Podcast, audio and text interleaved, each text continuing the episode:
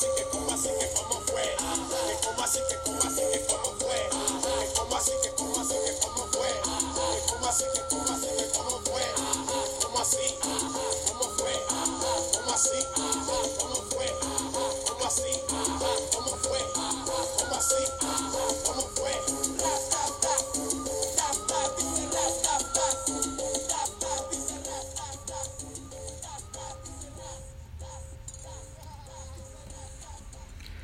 Bueno, hola mi gente querida, vamos, ya estamos retornando al siguiente tema que ya venimos a ver, que ahora es la física.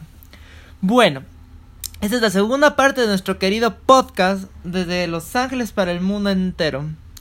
Ahora yendo a tratar un tema de física, el cual hablaremos de los de...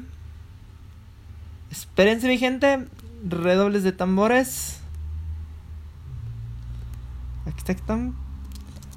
De.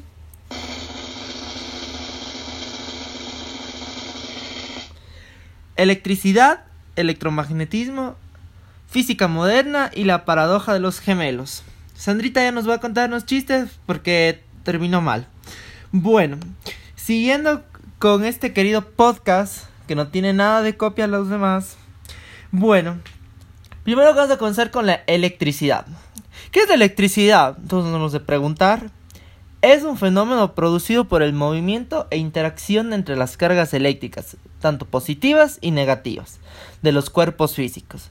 Es importante para la producción de los efectos de iluminación, del calor, de mecánica, de la química, entre otros, mediante el movimiento de los electrones de los átomos. También tenemos el electromagnetismo. Esto es muy útil para el ser humano, ya que hay infinidad de aplicaciones que permiten satisfacer sus necesidades. Este fenómeno se origina cuando el conductor corta las líneas de fuerza magnéticas del imán, los de las cargas eléctricas contenidas en el metal, como tenemos el alambre de cobre, que el alambre de cobre hasta que se oponga a cualquier movimiento, creando un flujo, este se encuentra en un debido reposo. Ahora tenemos también la física moderna, que también es conocida como la energía cuántica. Es una disciplina académica que nace a partir de las dos teorías, la teoría cuántica en 1900 y la teoría de la relatividad en 1905. Pues esta física, esta física es necesaria ya que permite la producción y operación de todo lo que conocemos hoy como es el Internet además de tener cómo funciona el pensamiento científico y está presente en la vida diaria al abrir una puerta o aumentar la temperatura del agua. Esto dijo el queridísimo doctor y mi querido tío Josip Slisko. Slisko. Bueno. Y ahora, como siguiente punto tenemos la paradoja. La paradoja de los gemelos. Que bueno, vamos a preguntarnos qué es la paradoja. Bueno, esto va a ser a través de una pequeña explicación breve. Para explicar esto vamos a poner a dos personajes dentro de esta historia. Tenemos a Lupa y a Lupita, que son dos gemelas muy unidas. Pero una de ellas, que en este caso va a ser Lupa, se va a ir al infinito y más allá, o sea, a las galaxias.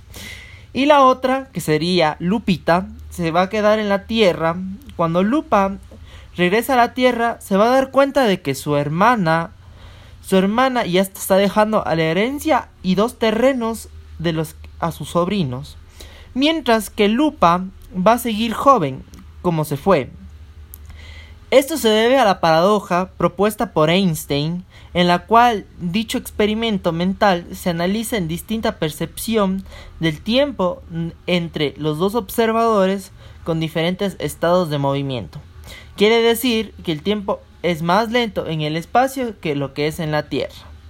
Bueno, esto sería todos los temas que hemos visto. Espero que hayan prestado atención, me hayan parado bola y espero que hayan disfrutado de, de todo este momento tan divertido que hemos pasado.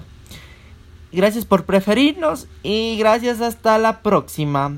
Y como finalmente, Sandrita nos va a dar unas palabras despedidas con este tremendo exitazo que lanzaron.